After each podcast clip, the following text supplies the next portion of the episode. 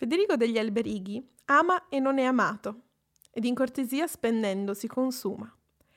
E rimagli un sol falcone, il quale, non avendo altro, dà a mangiare alla sua donna venutagli a casa, la quale, ciò sappiendo, mutata d'animo, il prende per marito e fallo ricco.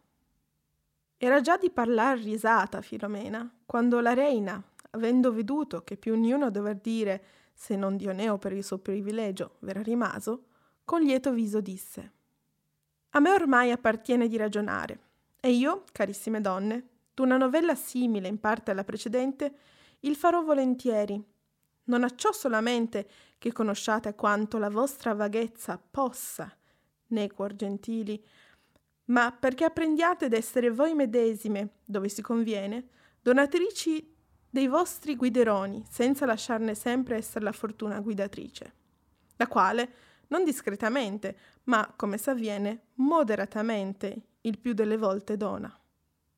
Dovete adunque sapere che Coppo di Borghese Domenichi, il quale fu nella nostra città e forse ancora è, uomo di grande e di reverenda autorità né di nostri, e per costumi e per virtù, molto più che per nobiltà di sangue, chiarissimo e degno d'eterna fama.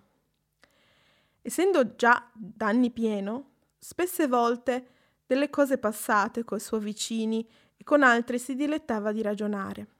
La qual cosa egli meglio e con più ordine e con maggior memoria e ornato parlare che altro uomo seppe fare.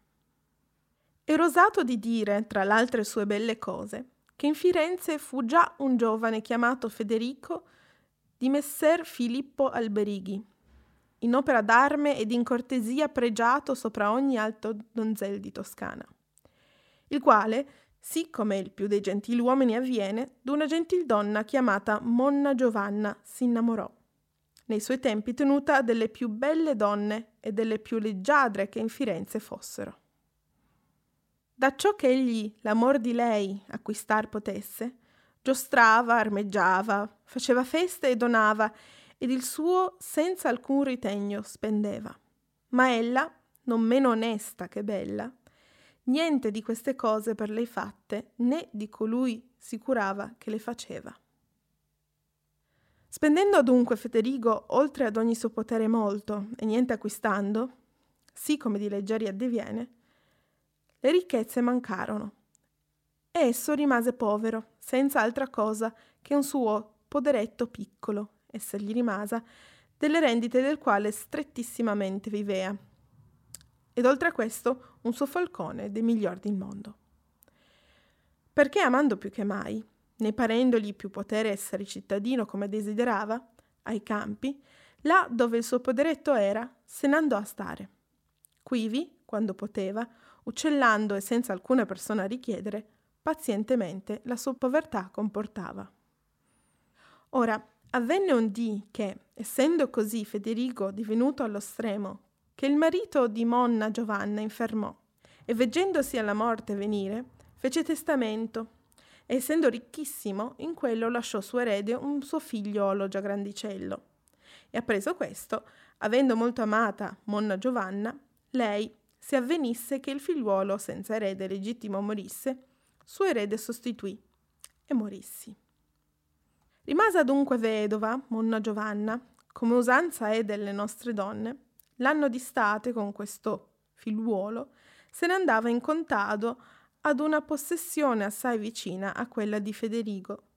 Perché avvenne che questo garzoncello si incominciò a dimesticare con Federigo ed a dilettarsi d'uccelli e di cani e avendo veduto molte volte il falcon di Federigo volare, stranamente piacendogli, forte desiderava d'averlo, ma pure non s'attentava di domandarlo, veggendolo a lui esser cotanto caro.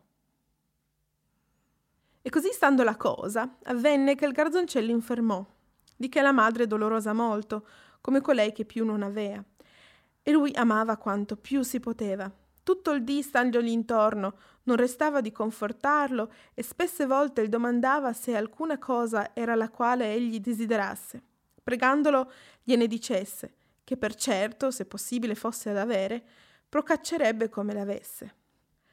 Il giovanetto, udite molte volte queste proferte, disse Madre mia, se voi fate che io abbia il falcone di Federigo, io mi credo prestamente guarire. La donna, udendo questo, alquanto sopra se stette e cominciò a pensare quello che far dovesse. Ella sapeva che Federigo lungamente l'aveva amata, né mai da lei una sola guatatura aveva avuta. Perché ella diceva Come manderò io o andrò a domandargli questo falcone che è, per quel che io oda, il migliore che mai volasse, ed oltre a ciò il mantiene nel mondo? E come sarò io sì sconoscente che ad un gentiluomo al quale niuno alto diletto è più rimasto, io questo gli voglia torre? E in così fatto pensiero impacciata, come che ella fosse certissima d'averlo se il domandasse, senza sapere che dover dire, non rispondeva al figliuolo, ma si stava. Ultimamente tanto la vinse l'amor del figliuolo che ella seco dispose, per contentarlo, che che esserne dovesse, di non mandare, ma d'andare ella medesima per esso e di recargliele e risposergli. Figliuol mio, confortati e pensa di guarire di forza, che io ti prometto che la prima cosa che io farò domattina, io andrò per esso e sì il ti recherò. Di che il fanciullo, lieto, il dì medesimo mostrò alcun miglioramento. La donna, la mattina seguente, presa un'altra donna in compagnia per modo di riporto, se ne andò alla piccola casetta di Federigo e facelo addomandare. Egli, perciò che non era tempo, né era stato a quel dì d'uccellare, era in un suo orto e faceva certi suoi lavorietti a conciare il quale, udendo che monna Giovanna il domandava alla porta, maravigliandosi forte, lieto la corse. La quale, veggendo il venire, con una donnesca piacevolezza, levataglisi incontro, avendola già Federigo reverentemente salutata, disse Bene stea, Federigo, e seguitò. Io son venuta a ristorarti dei danni li quali tu hai già avuti per me amandomi più che stato non ti sarebbe bisogno. Ed il ristoro è cotale che io intendo con questa mia compagna insieme desinar teco dimesticamente stamane. Alla qual Federigo umilmente rispose Madonna, niun danno mi ricorda mai avere ricevuto per voi, ma tanto di bene, che se io mai alcuna cosa valsi per lo vostro valore e per l'amore che portato vo a divenne. E per certo questa vostra liberale venuta mi è troppo più cara che non sarebbe se da capo mi fosse dato da spendere quanto per addietro ho già speso, come che a povero oste siate venuta. E così detto, vergognosamente dentro alla sua casa la ricevette e di quella nel suo giardino la condusse. E quivi non avendo a cui farle tener compagnia ad altrui, disse Madonna, più che altri non c'è questa buona donna, moglie di questo lavoratore, vi terrà compagnia tanto che io vada a far mettere la tavola. Egli, con tutto che la sua povertà fosse estrema, non s'era ancor tanto avvenuto quanto bisogno gli facea che egli avesse fuor d'ordine spese le sue ricchezze. Ma questa mattina, niuna cosa trovandosi di che poter onorare la donna per amore della quale egli già infiniti uomini onorati avea, il fera vedere. Ed oltremodo angoscioso, seco stesso maledicendo la sua fortuna, come uomo che fuori di sé fosse, or qua e or là trascorrendo, né denari né pegno trovandosi. Essendo l'ora tarda ed il desiderio grande di pur onorare d'alcuna cosa la gentil donna, e non volendo, non che altrui, ma il lavorator suo stesso richiedere, gli corse agli occhi il suo buon falcone, il quale nella sua saletta vide sopra la stanga. Perché, non avendo a che altro ricorrere, presolo e trovatolo grasso, pensò lui d'esser degna vivanda di cotal donna. E però, senza più pensare, tiratogli il collo, ad una sua fanticella il fe prestamente, pelato ed acconcio, mettere in uno schedone ed arrostir diligentemente. E messa la tavola con le tovaglie bianchissime, delle quali alcuna ancora avea, con lieto viso ritornò dalla donna nel suo giardino, ed il desinare, che per lui farsi potea, disse essere apparecchiato. La onde la donna con la sua compagna levatasi andarono a tavola e senza saper che si mangiassero, insieme con Federigo, il quale con somma fede le serviva, mangiarono il buon falcone. Levate da tavola, ed alquanto con piacevoli ragionamenti con lui dimorate, parendo alla donna il tempo di dire quello che per andata era. Così, benignamente verso Federigo, cominciò a parlare. Federigo, ricordandoti tu della tua preterita vita e della mia onestà, la quale per avventura tu hai reputata durezza e crudeltà, io non dubito punto che tu non ti debbi meravigliare della mia presunzione, sentendo quello che per principalmente qui venuta sono. Ma se figliuoli avessi, o avessi avuti, per li quali potessi conoscere di quanta forza sia l'amor che lor si porta, mi parrebbe esser certa che in parte m'avresti per iscusata. Ma come che tu non abbia, io che no uno, non posso però le leggi comuni dell'altre madri fuggire, le cui forze seguir convenendomi mi conviene, oltre al piacer mio ed oltre ad ogni convenevolezza e dovere, chiederti un duono, il quale io so che sommamente te caro. E è ragione, perciò che niuno altro diletto, niuno altro diporto, niuna consolazione lasciata a ta la tua estrema fortuna. E questo dono è il falcon tuo, del quale il fanciul mio si è forte invaghito, che, se io non gliele porto, io temo che egli non aggravi tanto nella infermità la quale ha, che poi ne segua cosa per la quale io il perda. E perciò ti prego, non per amore che tu mi porti, al quale tu di niente sei tenuto, ma per la tua nobiltà, la quale in usar cortesia sia maggiore che in alcuno altro mostrata, che ti debba piacere di donarlomi, a ciò che io per questo dono possa dire d'avere ritenuto in vita il mio figliuolo, e per quello averlo ti sempre obbligato. Federigo, udendo ciò che la donna addomandava e sentendo che servir non ne la potea, perciò che mangiar gliele avea dato, cominciò in presenza di lei a piagnere, anzi che alcuna parola risponder potesse. In quel pianto la donna prima credette che da dolore di dover da sé dipartire il buon falcon divenisse, più che d'altro, e quasi fu per dire che non volesse.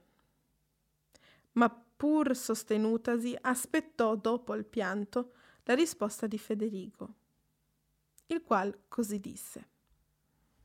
Madonna, poscia che a Dio piacque che io in voi ponessi il mio amore, in assai come m'ho reputata la fortuna contraria e sonmi di lei doluto, ma tutte sono state leggere a rispetto di quello che ella mi fa al presente, di che io mai pace con lei aver non debbo, pensando che voi qui alla mia povera casa venuta siete, dove mentre che ricca fu, venir non degnaste, e da me un piccol don vogliate, ed ella abbia sì fatto che io donar non vi possa. E perché questo esser non possa, vi dirò brevemente. Come io udì che voi, la vostra mercè, meco desinar volevate, avendo riguardo alla vostra eccellenza ed al vostro valore, reputai degna e convenevole cosa che con più cara vivanda, secondo la mia possibilità, io vi dovessi onorare che con quelle che generalmente per le altre persone s'usano. Perché ricordandomi del falcon che mi domandate e della sua bontà, degno cibo da voi il reputai, e questa mattina arrostito l'avete avuto in suo tagliere, il quale io per ottimamente allogato avea. Ma veggendo ora che in altra maniera il desideravate, messi in gran duolo che servire non ve ne posso, che mai pace non me ne credo dare. E questo detto, le penne ed i piedi ed il becco le fe in testimonianza di ciò gittare avanti.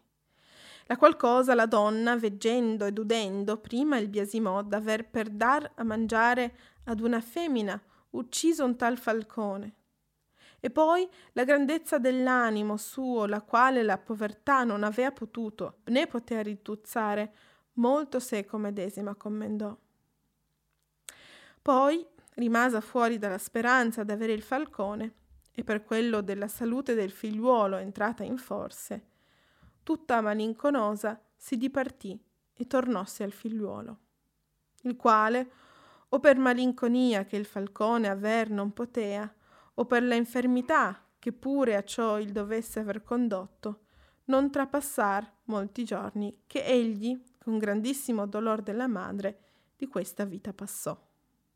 La quale poi, che piena di lagrime e d'ameritudine fu stata alquanto, essendo rimasta ricchissima ed ancora giovane, più volte fu da fratelli costretta a rimaritarsi, la quale, come che voluto non avesse, pur veggendosi infestare, ricordatasi del valore di un Federigo e della sua magnificenza ultima, cioè d'aver ucciso un così fatto falcone per onorarla, disse ai fratelli.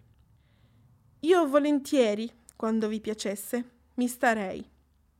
Ma se a voi pur piace che io marito prenda, per certo io non ne prenderò mai alcun altro, se non io o Federigo degli Alberighi al quale i fratelli, facendosi beffe di lei, dissero Sciocca, che è ciò che tu di? Come vuoi tu lui che non ha cosa del mondo? A quali ella rispose Fratelli miei, io so bene che è così come voi dite, ma io voglio avanti un uomo che abbia bisogno di ricchezza, che ricchezza che abbia bisogno d'uomo. I fratelli, udendo l'animo di lei e conoscendo Federico da molto, quantunque povero fosse, sì come ella volle, lei con tutte le sue ricchezze gli donarono. Il quale, così fatta donna, e cui egli cotanto amata avea, per moglie veggendosi, ed oltre ciò ricchissimo, in letizia con lei, miglior massaio fatto, terminò gli anni suoi.